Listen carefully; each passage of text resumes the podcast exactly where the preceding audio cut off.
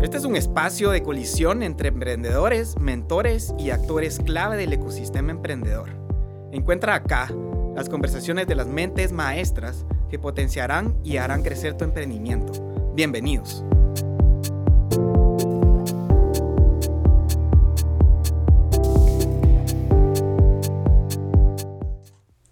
Hola a todos y bienvenidos a un nuevo episodio de República Podcast. Yo soy Diego Ronquillo de Multiverse y hoy tengo la dicha de tener en cabina al excelentísimo ingeniero. te molesto porque te molestan en, el programa. El radio, cierto. excelentísimo ingeniero Ander Mejía. Ander, mucho gusto. Gracias, Diego. Gracias, un honor, un privilegio poder compartir con tu audiencia. Qué lindo, gracias. No, eh, el honor es mío y como para darles un poco de contexto, pues yo personalmente no te conocía hasta hace poco en un evento y eh, pero sí te, te conocía virtualmente, escuchando el programa de Vaya con Dios, aunque ustedes no lo crean, yo escucho Vaya con Dios desde 2010 y ha sido un programa de mucha bendición para mí, o sea, es muy buen aprendizaje que, que, tenemos todos los días. También los invito a escucharlo, pero esos son otros 20 pesos de la historia. Em, y quisiera iniciar pues eh, preguntándote un tema un poco existencial que me gusta hacerle a todos los invitados. Es, ¿Quién es Ander Mejía? Y si me lo podrías definir en una oración o si te querés extender más, pues, más horas, bienvenido.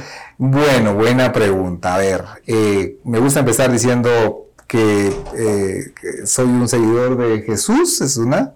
Eh, soy esposo de Wendy hace varios años, 26 años. padre de Pablo, Marenese e Isabel. estudié ingeniería, soy ingeniero mecánico industrial eh, me considero una persona muy em, que le gusta aprender de, liderazgo, que tal vez una de sus características es que le gusta leer y aprender. Y, y cabalmente, bueno, mi función, mi trabajo muchas veces tiene que ver con cuestiones administrativas, gerenciales. Excelente. ¿Y cómo fue tu infancia, Aner? ¿Qué, cosas crees que, marcaron? Porque yo, yo sí creo que hay cosas que uno lo marcan de, pequeño, Para, para bien, eh, o lecciones de aprendizaje que, tuviste que, te hicieron el empresario que hoy sos en día. Mira, eh, bueno, yo crecí en una aldea de, cercana a la capital, 60 kilómetros de la capital, es Pueblo Nuevo Viñas, es ah, el municipio, y hay una aldea antes que se llama El Cuje. Y estudié en escuela pública los primeros cinco años de mi vida. Eh, una infancia alegrísima, ¿verdad? Porque era en el campo, muy distinta a, la, a una infancia acá. Eh, recuerdo que me encantaba leer, yo tomaba los libros que hay contra, todos esos que que, se encuentra en una escuela pública, La Mansión del Pájaro Serpiente, y todas las historias de Virgilio Rodríguez Macal y, y, bueno, todas esas historias. Eh, o La hija del adelantado. Entonces recuerdo que me encantaba. ¿no? Sí, mira, me encantaba. pero bueno, al quinto primaria mi papá, mi papá siempre nos trataba de traer a la capital, decíamos nosotros, a estudiar, nosotros no queríamos dejar, y mi mamá nos acuerpaba diciendo, no, no, no es necesario. Hasta que mi papá dijo, no, ese es un ultimátum, entonces nos vamos a la ciudad capital quinto. Claro, era una decisión muy, muy sabia, ¿no? Era, y, nos trajo a estudiar. Eh, recuerdo que los fines de año, mm, desde octubre, noviembre, diciembre, nos íbamos de regreso y la pasábamos entre cafetales. Y mi papá trabajaba en temas de café, entonces el café era nuestro, lo que hacíamos en las finales de año, eh, cuidando café, entregando café. Y al final de cuentas logramos tener eh, pues una infancia muy, muy linda. Eh, yo anhelaba ser presidente de Guatemala. De hecho, eso, eso era lo que yo quería desde niño. Y, solo paréntesis, ¿y por qué? qué? ¿Qué, era lo que te llamaba la atención de ser presidente? quería hacer eh, un cambio en este país y yo decía, yo voy a... Y mira, siempre me lo propuse y de hecho mi nombre, mi, ah, yo, yo trataba de decir, ok, hacer mis planes, digamos, en función de, de esa carrera que quería hacer. Por cierto, después esta, esta situación tuvo un vuelco, ¿verdad? En, en, una etapa de mi vida cuando me di cuenta que tal vez era un camino bastante más difícil de lo que yo eh, eh, pretendía, digamos, en, en temas de, de, vida.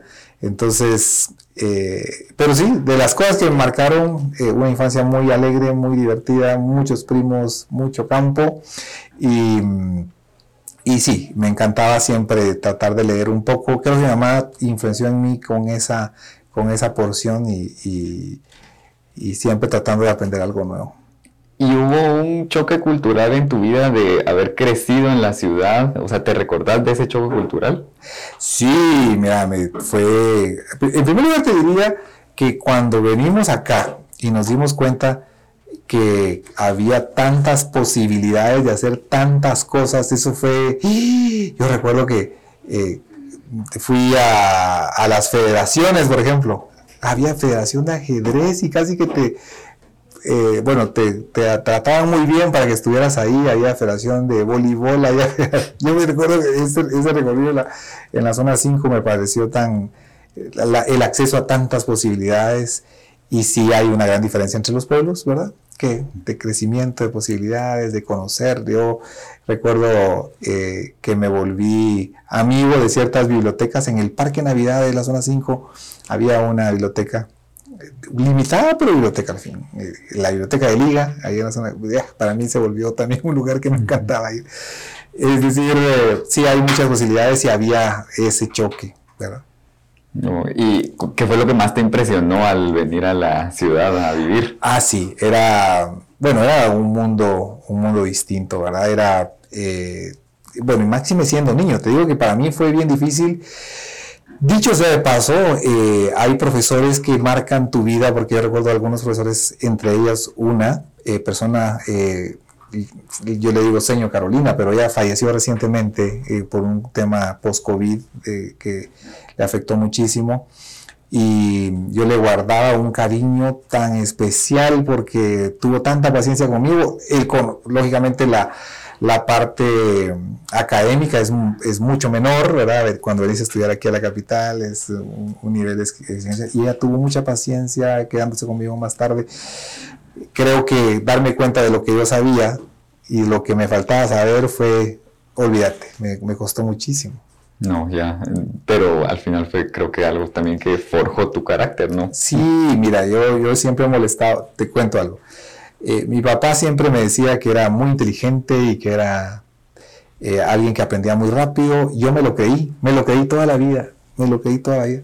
Y cuando, eh, luego, cuando llegué a la universidad, cuando llegué a San Carlos y te hacías tus exámenes de aptitud y te das cuenta cómo yo salía con un coeficiente intelectual que rayaba lo, eh, lo que ya no es normal. Era, digamos que la, eh, la coeficiente intelectual se mide de 90 a 110, estamos en el parámetro normal, y yo salía con 90 o 91. Yo decía, no, no es posible, si yo he de tener más de 110, seguramente soy superior, yo siempre fui el abanderado, yo siempre fui la persona que destacaba en los estudios.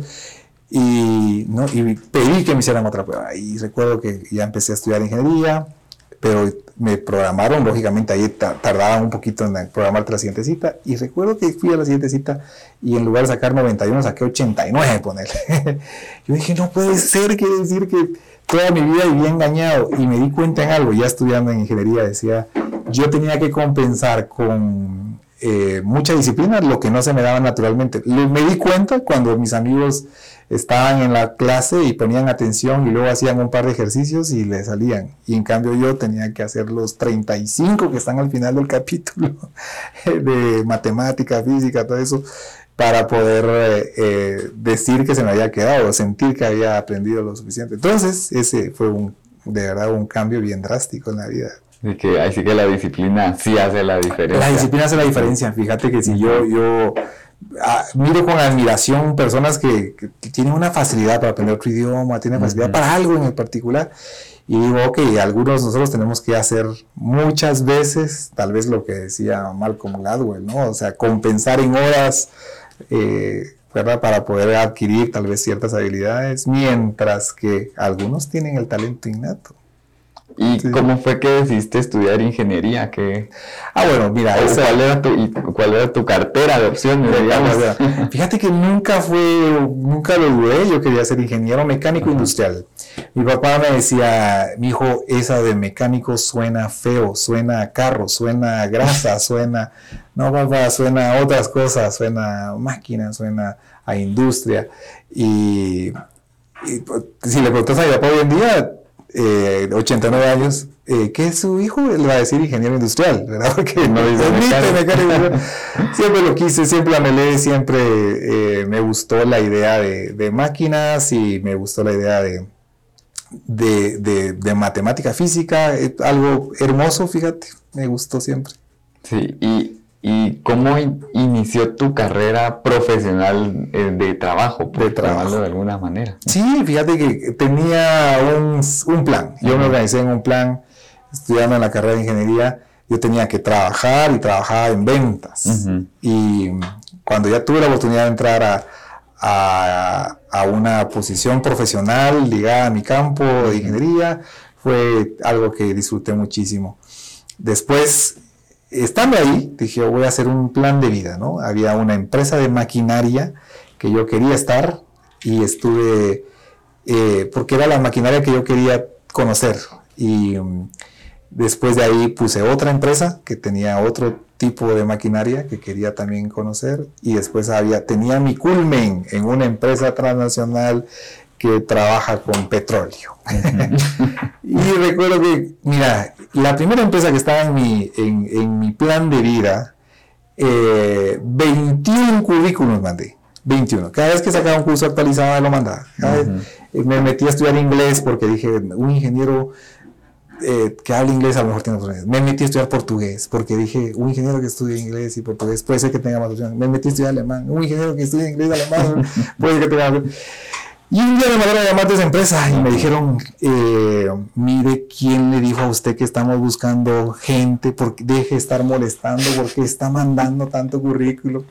Y yo le dije, mire, eh, estoy por salir de Ingeniería Mecánica Industrial, he estado en ventas, eh, soy de las personas que aprenden, soy una persona que conoce su mercado, este mercado de las máquinas, de la maquinaria de café. yo crecí en café, esto es algo que que eh, yo conozco ese medio, conozco a las familias que tienen el café y entonces yo creo que soy una gran oportunidad para ustedes. Eh, no deje ir esta oportunidad valiosa que tiene enfrente suyo. ya, y recuerdo que la Federación de Recursos Humanos llamó al gerente y le dijo, eh, ¿te acordás aquel patojo que estaba de mandar y mandar y mandar y mandarlo y te para que deje de estar molestando? Pues tal vez te convenga conocerlo. Subí con él y platicamos y luego él me presentó a su jefe eh, y total que me contrataron, ¿verdad? Y así fue como empezamos en esa, en esa organización hace... Y, pero luego de que estuve ahí y gracias a Dios eh, seguía pensando en la siguiente meta que tenía en mi escala. Y un día vi que sacaron una oportunidad y mandé eh, eh, mi currículum y ellos me citaron y tuvimos una conversación y entonces ya empecé con ellos nuevamente. Pero así ha sido como una... Y por cierto, aquella que era para mí la culmen, nunca llegué, nunca. Mandé, me metí a estudiar, eh, yo tenía mapeada una, una actividad que me gustaba pensar en, en realizar, que era un como eh, era como una gerencia de, customer service, eh, era eh, más enfocada a la experiencia, desarrollo de experiencias. Quería eso. Y fui a, mira, conocí a todas las personas que estaban ahí porque coincidíamos en los mismos seminarios, en las mismas actividades yo preparándome para esa posición, yo le decía, mira, algún día va a estar en tu puesto porque yo estoy aplicando ese puesto. nunca se dio pues yo creo que también gracias a Dios porque eso me llevó en una dirección después diferente, ¿no? Sí, y, creo que cuando uno está en ese momento se, se frustra, ¿no? O sea, está así preocupado, no, hombre, ¿por qué no me llamaron? Ajá. ¿Qué, ¿Qué, hay de malo en mí? Que no, ajá, que no les interesa. Y es una cosa, mi mejor amigo, amigo del bachillerato, luego amigo de la Universidad de Ingeniería, él entró a, a esa organización y tenía una posición muy cercana a la que iba anhelaba y le daban su Volvo y le daban su y decía no puede ser que vos tengas esa posición y yo no la tenga si yo me he preparado para ella y, pero bueno yo mira hoy en día digo gracias a Dios no se dio me voy a llevar a una edición diferente a, a, la que gracias a Dios después se dio en, en la vida y estoy muy contento Sí, totalmente. Te diste cuenta que tu path o tu camino a seguir era otro. Era otro. Que creo que el otro no estaba mal, pero Ajá probablemente este sea mejor. Sí, mira, el, tema de la, el otro tenía que ver un poco con, siempre me ha gustado ese tiempo para pensar, analizar, revisar, planificar, hacer, eh, y si te pagan por eso, ah, qué hermoso. Pero ligado al temas eh, un poco técnicos, me, realmente lo he disfrutado mucho más. Y eh, ¿cómo, fue como el, la aventura de Grupo Misol? Sí, mira, pues llegué cabalmente a, esta organización que antes tenía otro nombre, eh, unos años eh, antes, y mm, luego esta organización en la que estuve se, separa, se separa, y quedan dos empresas volando, una de ellas se llamaba MIMSA y otra se llama Solucersa, y mm, como estas dos empresas quedan eh, digamos, no eran parte del interés de los socios anteriores.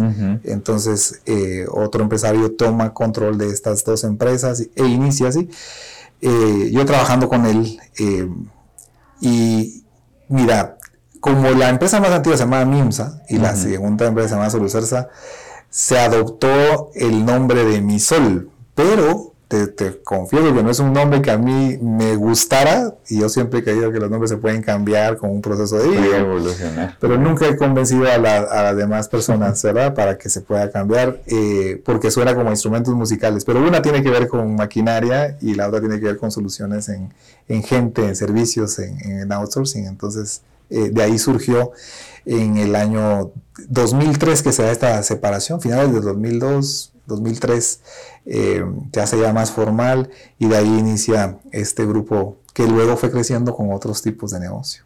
Y que el hecho que me comenté que quedaron como al aire me hace pensar que fue un momento complicado, digamos, que tal vez pudo tambalear eh, esa empresa en particular. ¿Cómo, cómo, fue, cómo viviste esa etapa? Esa etapa.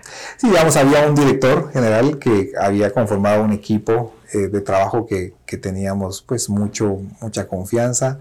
Eh, los accionistas deciden eh, separarse entonces en, ese, en, esos, en ese año.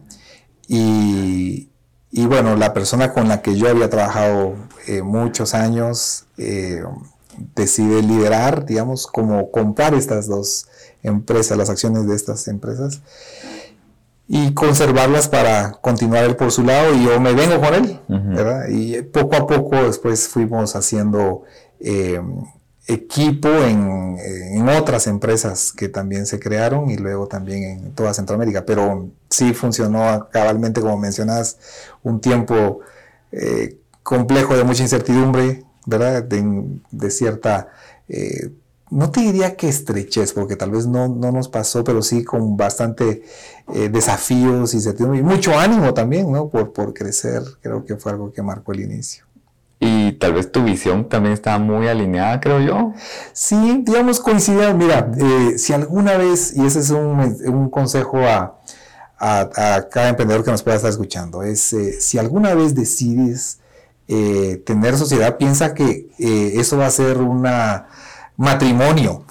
matrimonio significa mm, tenemos que coincidir en valores, en, metas, en sueños. Tenemos que, porque no puede ser algo muy, eh, o sea, pues que coincidamos en, algunas cosas eh, sí y algunas cosas importantes no. Yo creo que sí tiene que ser algo muy, eh, que debe darse con mucho cuidado. Y te lo digo porque muchos emprendedores han venido conmigo con esta pregunta diciéndome, eh, eh, tengo a una persona que pone el dinero, eh, debo de, para mí me va a solucionar la vida, me va a dar una mensualidad y va a generarse, digo, mira, y lo conoces, se conocen bien y conoces sus, sus experiencias anteriores o de dónde viene ese dinero, ¿verdad? Porque es muy importante que, que lo sepas, porque si el socio no es de tu mismo valores o puede retirarte fácilmente con compras eh, voraces, ¿verdad? Y, hay formas que ni siquiera te vas a dar cuenta. Y, muchos emprendedores me dicen, eh, se ilusionan, ¿no? Fíjate que yo necesito para vivir 15 mil quetzales mensuales y él me los da a cuenta de...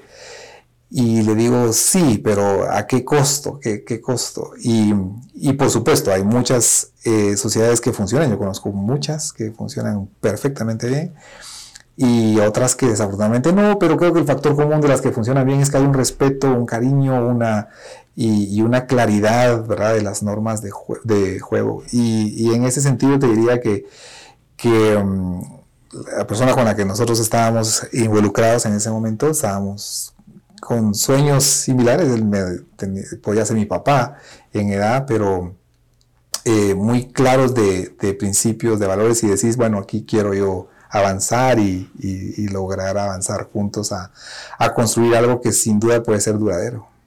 Y, el, ejemplo del matrimonio es perfecto, creo. yo no estoy casado, pero eh, mi jefa siempre pone ese ejemplo cuando habla con, emprendedores que, que, vienen con este tema. Ah, es que eh, tengo un socio que me está hablando para tal y tal cosa y, entonces ella les dice, es alguien con quien usted se vería casado laboralmente, porque esto no es que se termine mañana, pues el compromiso es eh, en, lo bueno y en lo, malo. Y, en lo malo es donde creo que se, se, pulen esas, esas relaciones, que me imagino que te han, han tenido que vivir eh, momentos de adversidad. No, mira, y, en ese entonces yo recuerdo que él, eh, poniendo la parte de dinero, ¿verdad?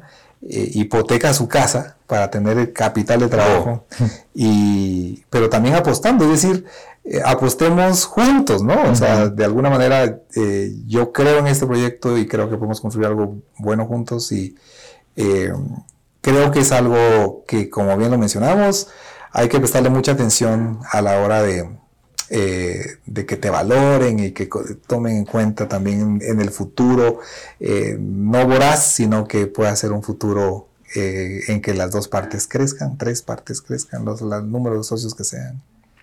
¿Y con cuántas líneas de negocio, digamos, tenía Grupo Misol? En ese entonces, mira, tenía, había una división pequeña de venta de equipos de limpieza, pulidora, aspiradora, productos químicos, y una división no tan grande de servicios, que era Solucersa en ese entonces. Esas eran las dos empresas cuando empezó.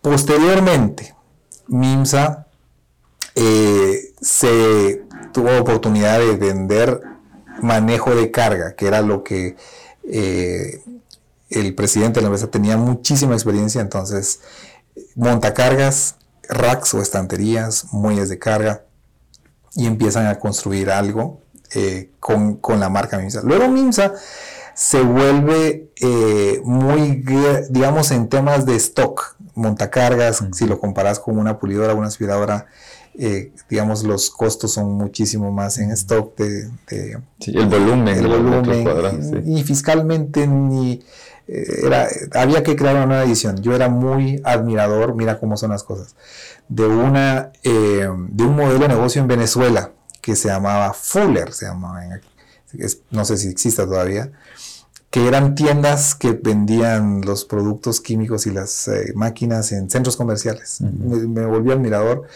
Con lo poco que pude investigar en internet y en eh, literatura, intenté ir, pero eh, ya para entonces, específicamente en ese entonces, estaban muy costosos los boletos, eran muy pocos las, las, los viajes y entonces eran muy costosos. Y entonces no lo, no lo hice y eh, empezamos a crear un concepto. Adopté un nombre, me gustó un nombre y lo, lo, lo registramos Clean Depot, ¿verdad? Como un concepto de tiendas de limpieza. Y así fue como separamos esa parte. Eh, posteriormente en una, en una feria en Estados Unidos recuerdo haber eh, de esas, yo le llamo diosidencias o coincidencias especiales, ¿verdad? Porque eh, saludando a un amigo mexicano, ¿verdad? Hola, ¿qué tal estás? Chapín, Chapín, qué bueno verte. Y me, ¿qué, estás haciendo aquí? Ah, aquí estoy en el stand de un amigo venezolano. Y cuando estamos, ah, pues te lo quiero presentar. Y mira, yo soy, ¿cuál es tu concepto? No, Fuller, era en Venezuela, pero ya me estoy saliendo, estoy poniendo mira, yo soy tu fan, he averiguado de todo, por favor, cuéntame un poquito más, seguro que platicamos. Y estando ahí mismo me dicen, mira, incluso aquí anda mi proveedor, que uno de mis proveedores muy importantes para nosotros, déjame presentártelo y me lo, lo llama, ¿verdad? Y mira, mira, te lo quiero presentar. Mira, son de las cosas que se dan así como momento eh, ideal con la persona ideal y con, ¿verdad? Fue algo... El momentum. Sí, momentum, pero ese fue un concepto. Y luego, eh, eh, el mismo tema de, maquinaria, de, montacargas y de manejo de carga, elevadores de carga, generó en su momento un, un, emprendimiento en el tema de ascensores, elevadores, y ahí con un socio que era 100% eh, en ese negocio y con una marca que luego se volvió muy, muy reconocida, muy querida. Te estoy diciendo que hace varios años tal vez Hyundai no era tan conocida. Eh, hoy en día lo es, ¿verdad? Y lo vemos en carros y en buques.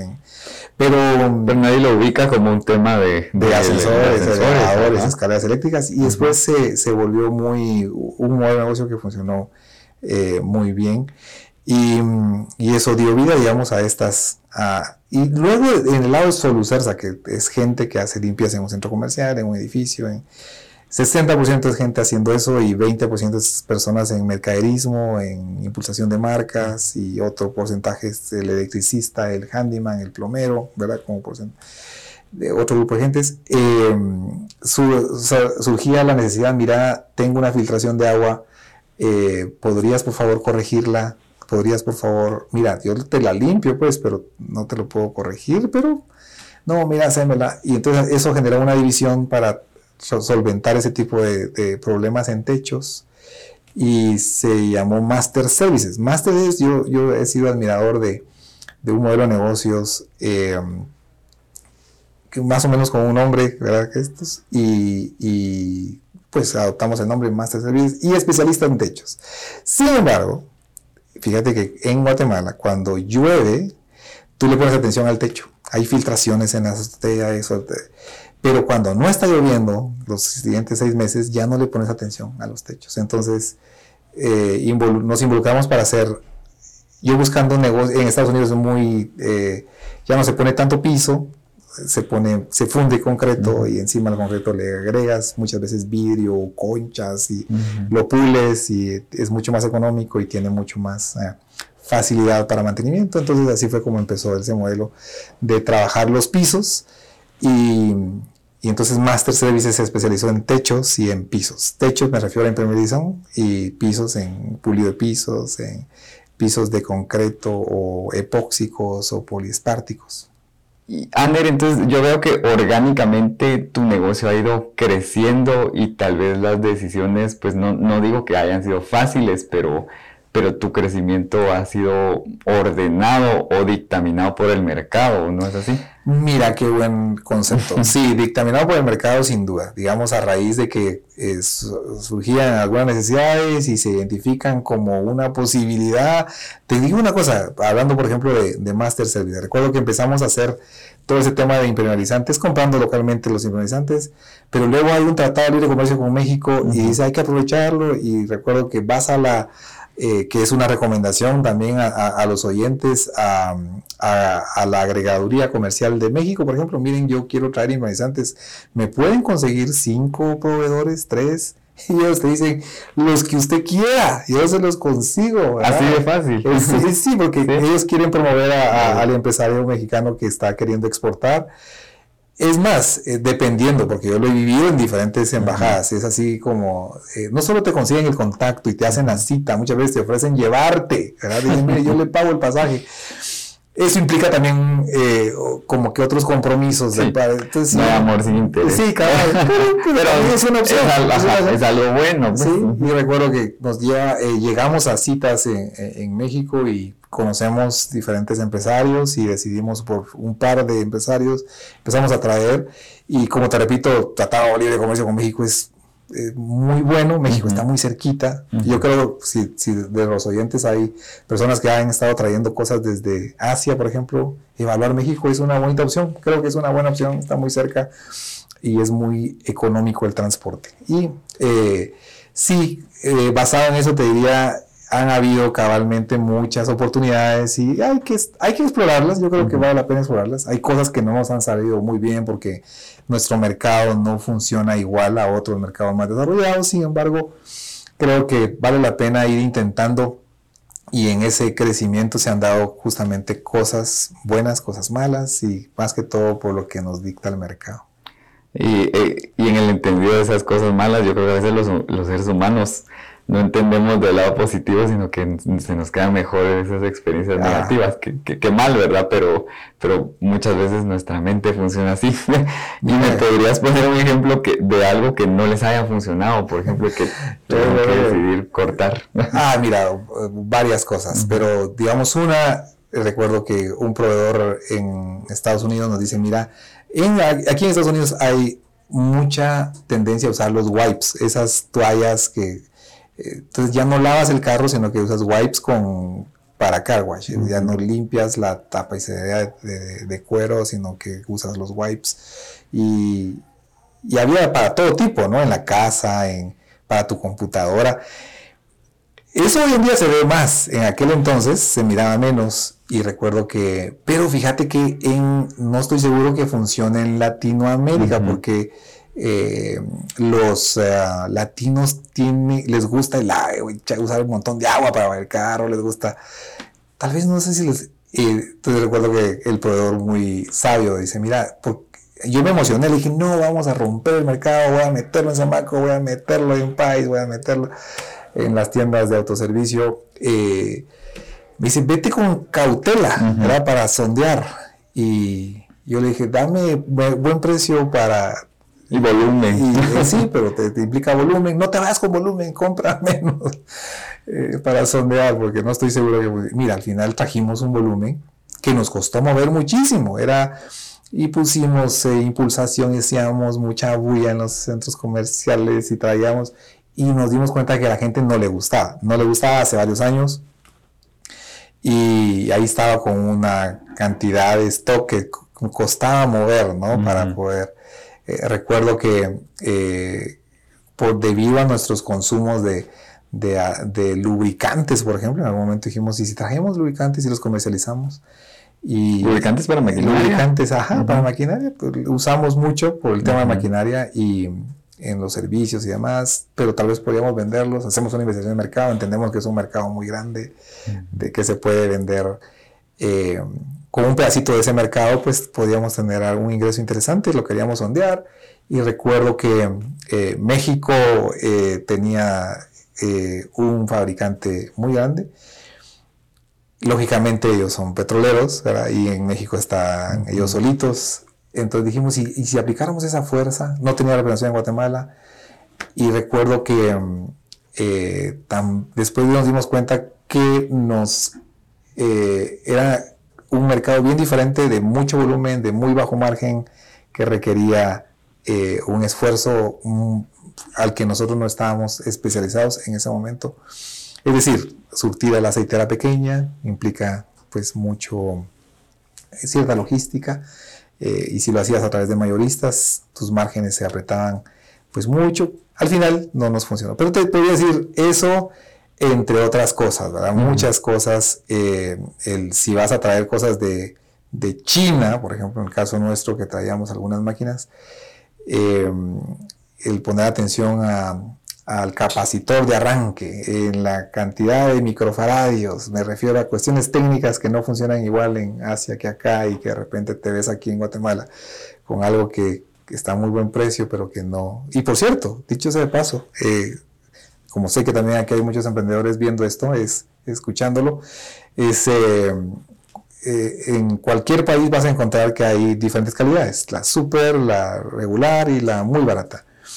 Eh, si fuera específicamente Asia, no te va a dar nunca por la más barata, nunca, ¿verdad? Porque te va a dar... sí, peligroso. Sí, Vete por la media, incluso si traes la que es costosa, te vas a dar cuenta que tienes una oportunidad en el mercado todavía más económica que probablemente otros, pero no te vayas con, eh, con calidades inciertas. Y, nosotros lo hemos vivido en eso, ¿no? Que de repente traes algo que pareciera ser muy eh, eh, bueno por su precio, pero calidad incierta y te das cuenta que la calidad te sale cara, ¿no? O sea, siempre apúntale a tener una calidad que pueda mantener tu nombre intacto de alguna manera. Entonces sí, varios, muchos errores, fíjate, en ese tema.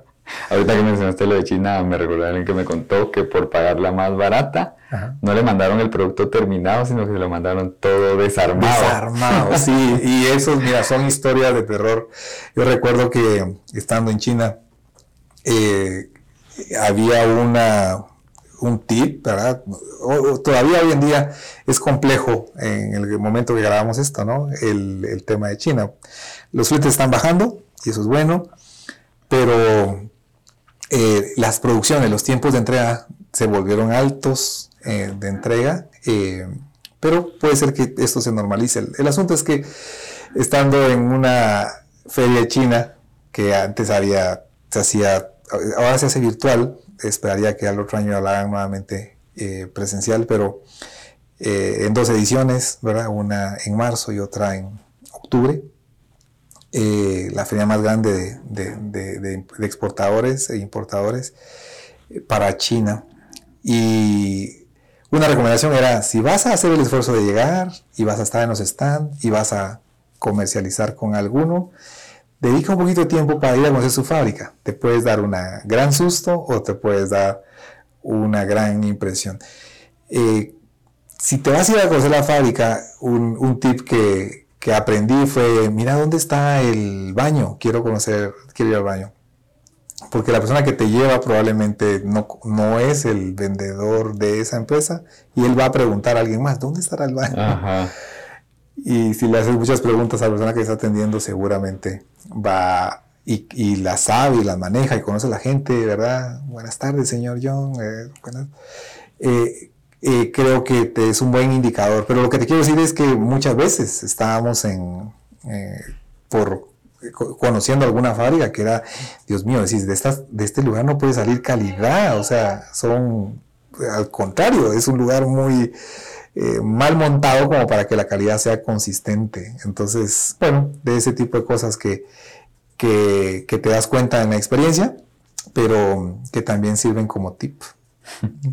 Gracias, Aner. Y eh, eh, hablaste algo ahorita que, voy a conectar algo con lo que comentaste el, día que te conocí, que me hizo mucho sentido y es que eh, dentro de mi sol es bien importante el respeto a los empleados, el pago justo, el trato.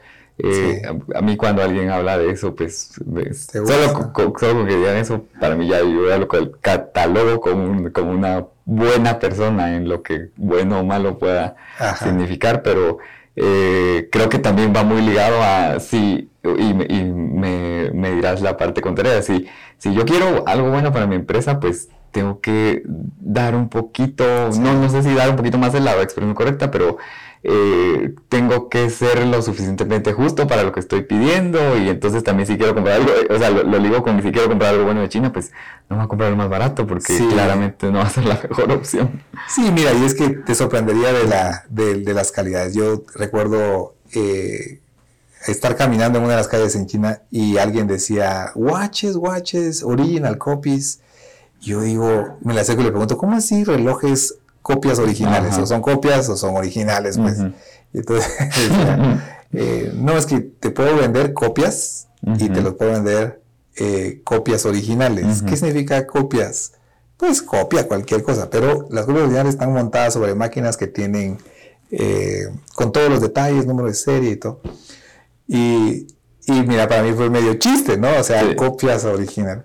Era, y sí, yo creo que hay muchas cuestiones que se pueden comprar muy económicas, pero también tiene una contingencia un poco alta, entonces tal vez no, no sacrificarlo. Y con eso que mencionabas, sí, mira, algo que hemos podido ver eh, y comprobar, y yo se lo recomiendo, amigos, es eh, eh, un colaborador que tenga su, su pago como es y el recibirlo el día que es su pago o adquiriendo con los compromisos que son, es decir, hay un respeto por, esa parte retributiva y los tiempos y los acuerdos a los que se llega es, sumamente importante eh, y eso construye pues lealtad. Y si uno tuviera la oportunidad de que esas personas buenas vayan creciendo con mejores posiciones o mejores oportunidades eh, y que las personas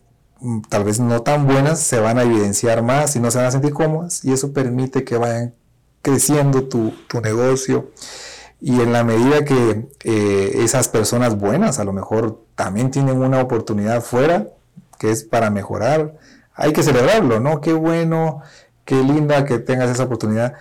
Y creo que el mensaje que se, que se transmite a nivel de la organización es aquí las personas buenas van para arriba, las personas que no lo son, ¿verdad? Se van a evidenciar y tal vez no tienen cabida y, y se autodepura, le digo yo, ¿verdad? Entonces sí creo que es un... Eh, mira, suena muy sencillo, a lo mejor trillado, pero es una verdadera eh, realidad que, que creo que paga con creces esa, ese cuidado, ¿verdad? O sea, trata de, de, si, hay, si hay mucha rotación en tu organización, trata de ver si no hay un asunto ahí de retribución o de condiciones. Eh, es mucho más caro estar trayendo gente y en lugar de tratar de conservar a los, a los buenos. Y si se está yendo mucho talento, presta atención al futuro que le estás ofreciendo a la organización. Creo que son elementos muy, muy importantes para el crecimiento. Voy a dejar este paréntesis abierto porque quiero regresar a eso después. Eh, pero eh, hablando eh, del tema de crecimiento de las empresas, también cuando crece una empresa, eso significa que tienes que empezar a delegar responsabilidades. Totalmente. ¿Y cómo, cómo, te ha funcionado esa parte o cuál sería como tu mayor recomendación en tema de delegación de unidades de trabajo? Qué buena pregunta, excelente pregunta, porque mira, ese es el tip, ese es el tip y si eh, de, los oyentes hay personas que están experimentando ese crecimiento, póngale mucha atención a personas en quien delegar y toda su confianza. Yo creo que el, principal eh, elemento que para, para mí es importante es esa confiabilidad de la persona, ¿verdad? Que, que puedas tener confianza eh, en cómo maneja las finanzas, en cómo maneja las toma de decisiones, en, su desempeño. Eh, nosotros hemos querido en, darle oportunidad a personas que están con nosotros, darle oportunidad a, talento que, puede crecer. Tiene sus eh, bemoles, ¿verdad? Eso implica que puede ser que pierdas un excelente jefe de contabilidad para perder o para ganar un mal gerente financiero. Puede ser. Pero si lo acompañas con, capacitación y con coaching y con eh, tolerancia que pueda cometerse errores, creo que puedes ganar muchísimo. Eh, entonces yo te diría eso, ¿verdad? Que la clave es confianza en la persona, que conozcas a la persona y que veas su... Eh, puedas ir midiendo su, su, toma de decisiones. Yo creo que esa toma de decisiones o la influencia que una persona puede tener es como el dinero con decisiones pequeñas va ganando un poquito, va ganando un poquito y de repente tiene mucho dinero como para que puedas confiar en él decisiones más, más grandes.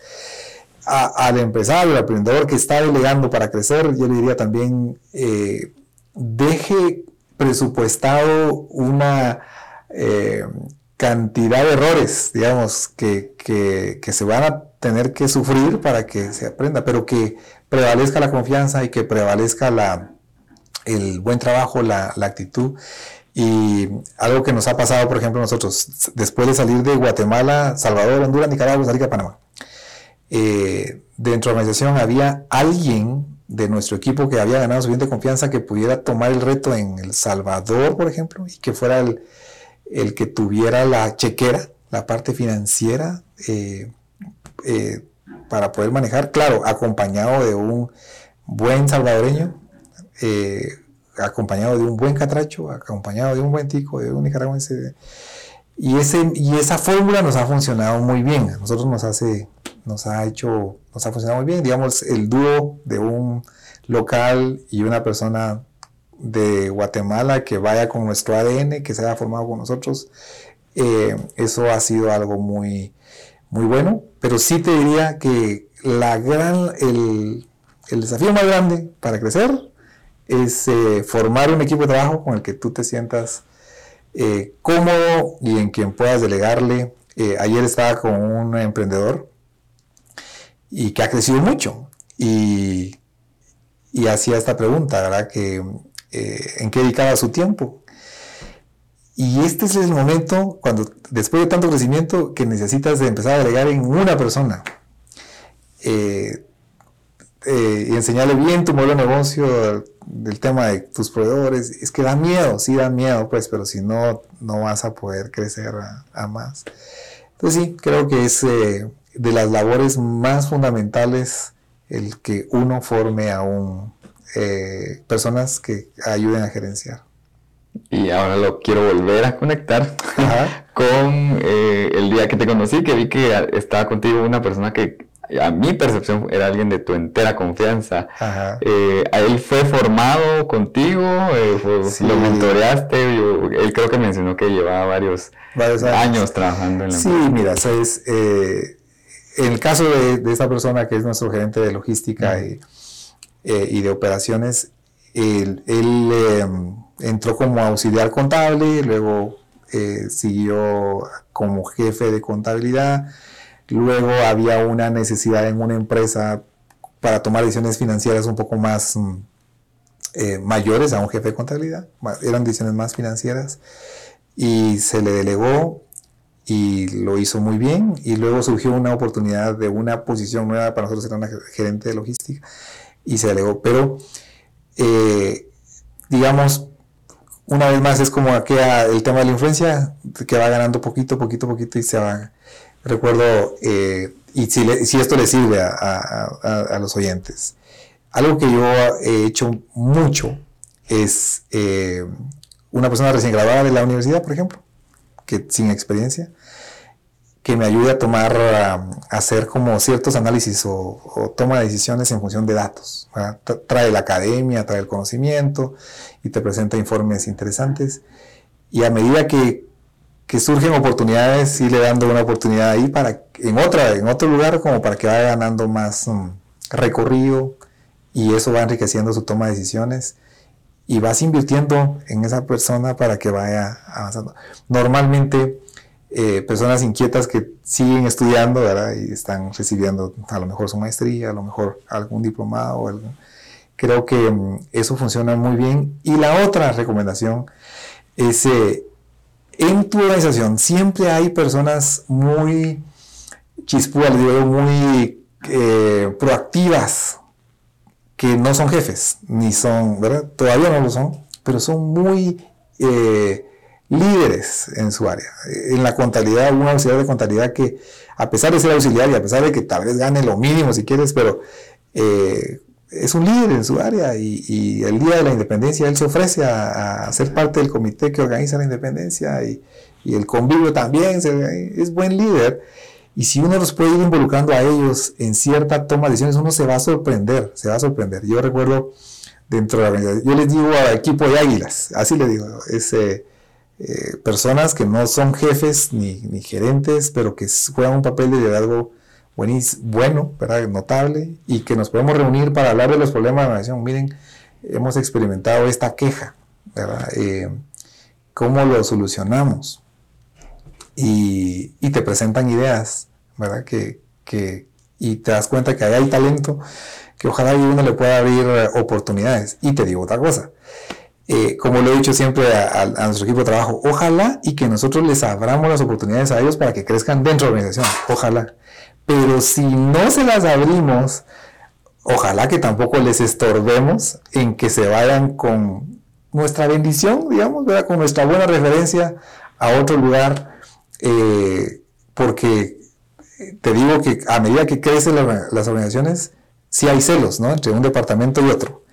Eh, mira, dentro de tu departamento hay un talento ahí que se llama Karin, ¿será que no me lo das para esta posición de, no, me vas a dejar bien fregado? Y entonces yo la formé y ella, sí, pero eh, es una oportunidad que ella puede ganar más y aprender más, seguro estaría contenta. Y, eh, que exista ese sentir común de que vamos a facilitar oportunidades a todos para que la gente crezca. Creo que son buenas, dos buenas recomendaciones que quisiera enfatizar. Aner, y, siento que aparte de ser muy apasionado pues en tu mundo laboral, que también creo que no hay una división al final entre, porque todo te gusta, pero eh, también participas activamente con, con, temas pues, espirituales y eh, tu hobby, por llamarlo de alguna manera, para que los oyentes nos, nos puedan entender mejor. Eh, ¿Cómo administras como todo eso en tu vida? O sea, que, creo que son varias cosas bien diferentes que logras interconectar. Mira, sí, si algo he leído mucho y le he dedicado mucha atención es a entender el tema de productividad.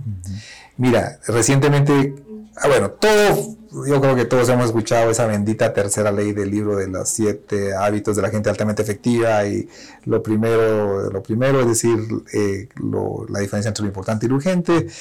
Y si uno pudiera dedicarse a lo que es importante y no urgente, aquello que puedes planificar y que puedes buscar una solución antes de que estalle. Lógicamente, si estalló y es importante, hay que prestarle toda la atención, pero si no lo es, si no es urgente, eh, debiéramos irlo delegando o debiéramos irlo eliminando. Entonces, creo que ese bendito ejemplo que usaba Stephen Covey en, sus seminarios y que están todavía en YouTube, que metía en una pecera las piedras grandes y luego las medianas y luego la arena para que cupiera todo contrario a que uno quisiera meter las medianas o para que después pudieran caber las grandes. Eh, tiene tanto sentido, es decir, conclusión, metemos en la pecera de nuestra vida las piedras grandes primero. Y he descubierto algo eh, que se da, y es que a muchas veces decimos no tengo tiempo. No es cierto, sí tenés tiempo. O sea, sí tenés tiempo para hacer ejercicio, tienes tiempo para ir a ver a tus papás, sí tenés tiempo para eh, los que tenemos hijos, pues para tener esos tiempos familiares con los hijos. Sí tenemos tiempo. El problema es que tenemos mal seteadas las prioridades. Entonces, yo creo que la primera gran recomendación es entender cuáles son nuestras prioridades y tenerlas bien ordenadas en el tiempo correcto. Fíjate que yo el año pasado creo que leí uno de los libros que más me apasionaron, eh, de un autor que se llama Cary Newhoff, Cary Newhoff, y el, libro se llama At Your Best. Y habla de que algunos somos madrugadores, otros son nocturnos, otros son de la tarde, pero los que somos madrugadores debemos aprovechar la mañana para hacer lo que es verdaderamente importante. Y él dice, tenemos todos cuatro horas de máxima productividad, normalmente tres, algunos superdotados a lo mejor cinco, pero si pudieras entender cuáles son tus horas de más productividad y dedicarle a eso tus labores más importantes, tu día te abundaría muchísimo. Él decía, si eres madrugador, ¿qué estás haciendo aceptando ir a desayunos? No aceptes ir a desayunos, es tu tiempo de productividad. ¿Qué estás haciendo haciendo ejercicio? No hagas ejercicio en la mañana, es importante, pero hazlo en tu zona amarilla o en tu zona roja, decía él. Eso me costó entenderlo, pero al final lo hice y me funciona. Entonces al final, eh, en mi caso, por ejemplo, soy madrugador, eh, una parte espiritual para mí es importante y le dedico un poco de tiempo en la mañana y luego después de eso sí le dedico bastante tiempo a pensar, a hacer cosas que son muy, requieren mucha atención, concentración o planificación. Y ya cuando salí de la casa, ya siento que no tengo nada que hacer. No, no es cierto. Pero me refiero a las cosas más importantes ya se hicieron, las más feas, las más desagradables, ya se hicieron, los correos que no querías mandar o ya, ya se hicieron, y ya quedan reuniones, quedan otras actividades, entonces el día se aprovecha más. Mira, yo eh, personalmente hago una oración, digo, Dios mío, ¿cómo quisiera trabajar siete horas con la productividad que alguien de 21 horas haga? ¿verdad? Ayúdame a hacer, y sí, en esas siete horas de trabajo, quitando la hora de almuerzo, pues, o, eh, sí soy muy enfocado, trato de tener mucho cuidado de los tiempos, de las llamadas, de los correos, de los WhatsApp. Creo mucho en la técnica de Pomodoro, de no contestar los WhatsApp o emails, todos a, cualquier momento, sino que tener ciertos horarios. Creo mucho en, tener reuniones a cierta hora donde mi, nivel de atención, no estoy en la verde, pero tampoco estoy en la roja, estoy en la zona amarilla. Eh, y eso me ha hecho ser bastante eh, productivo. Y por otro lado, como repito, eh, si, si, me preguntaras eh, en mi pecera que, cómo está distribuida esas rocas importantes, bueno, la parte espiritual para mí es muy importante. La parte de la familia, mi esposa, mis hijos, es muy, muy importante. Y, y, eso implica tener en agenda bloqueados ciertas fechas, ciertas puentes, ciertas eh, porque creo que el descanso también es muy importante, el trabajo es importante. Creo que la parte de salud, mira, nadie puede ser productivo en, si no tiene cuidado de hacer un poco de ejercicio o tener cuidado de lo que come o dormir siete horas. Hace poco leí, por cierto, es un libro que recomiendo que se llama ¿Por qué dormimos? de Matthew Walker, se llama. Sí, es un librazo, ¿verdad? Que, que, que, tiene que ver con esa disciplina de dormir. Y cabalmente, tampoco podemos eh, recordar muchas cosas si no estamos descansando lo suficiente, ¿verdad? Entonces, eh, en resumen, te diría prioridades, importantísimo, y productividad, importantísimo, y mm, bloquear en agenda eh, cosas que son importantes. El día que grabamos esto, hay partido de Champions de 1 a 3 de la tarde. Yo lo tengo bloqueado porque es para mí un tiempo de, de, ocio. A lo mejor puede ser para juntarme con un amigo y verlo juntos y celebrar. Pero eh, porque la sección de amigos es importante. Hace algún tiempo recuerdo una metodología que le llamaban la rueda de la vida y que como que fuera una rueda que tuviera diferentes rayos de bicicleta, si le falta un rayo esa, esa rueda puede ser que se, se, dañe, entonces, y está dividido en ocho áreas, donde un área lógicamente es trabajo, otra área también es financiera, el cuidado de lo financiero, un área es ocio, que es importante, y otra área es espiritualidad, ocio, descanso, otra área es eh, el crecimiento personal. Es importante seguir aprendiendo y darse tiempo uno para, para, seguir aprendiendo. Otra área importante es la familia, pero también lo son eh, los amigos. Así es de que creo que si uno pudiera estar prestando atención, y no mencioné la salud, pero eh, desarrollar ciertos hábitos que permitan que todos estos rayos de bicicleta estén como que alineados en su misma proporción, creo que es algo y por cierto, y termino con esto, era, sí creo que hay temporadas difíciles, de mucho trabajo. O sea, eso del balance nunca me ha pasado, no, no sé, no, no, no, no lo dijeron igual. Me refiero a que puede ser que tengas que presentar una licitación, que tengas que presentar un proyecto y, se, y tienes que trabajar mucho. O sea, tal vez no van a ser 8 horas, van a ser 10, 11, tal vez en este tiempo pero a haber, después tienes que tomar un tiempo de descanso, porque si no te va a pasar la, la, factura. Hay temporadas difíciles, hay temporadas familiares que también se tienen que afrontar con mucha eh, eh, enfoque, pero creo que lo ideal, lo importante es que tengamos siempre eh, entendido que son temporadas, pues que no, no podemos seguir un ritmo así avasallador, que no nos pase una factura. Sí, totalmente. O sea, el balance Sí. comparto el tema del balance y también me, me, me, lo llevo de pan para tu matarte, diría mi mamá. pero cabal, hay épocas que, que no se puede tener balance, pero son épocas, no, no es así, es mi estilo de vida de caótico siempre. Sí. personalmente me gusta un poco el estilo de vida caótico en el buen sentido. Sí, sí, sí. creo que es bueno manejándolo, pero pasa factura. pasa factura. Y grueso. Ajá. Pues, Aner, de verdad, mil gracias. Eh, y, ya, eh, muy, muy en serio, para mí sí fue un honor tenerte ah, en cabina. Te, como te comenté, pues te he escuchado desde, desde tiempo atrás. Y me encantaría extenderte una invitación para una próxima vez, para que podamos desarrollar otro tema. Eh, agradezco también a la audiencia por estar con nosotros en cada podcast. Y yo soy Diego Ronquillo y nos vemos o bueno, nos escuchamos en un próximo episodio de Emprende by República. Adiós. Gracias.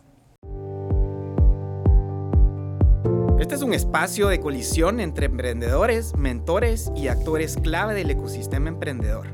Encuentra acá las conversaciones de las mentes maestras que potenciarán y harán crecer tu emprendimiento. Bienvenidos.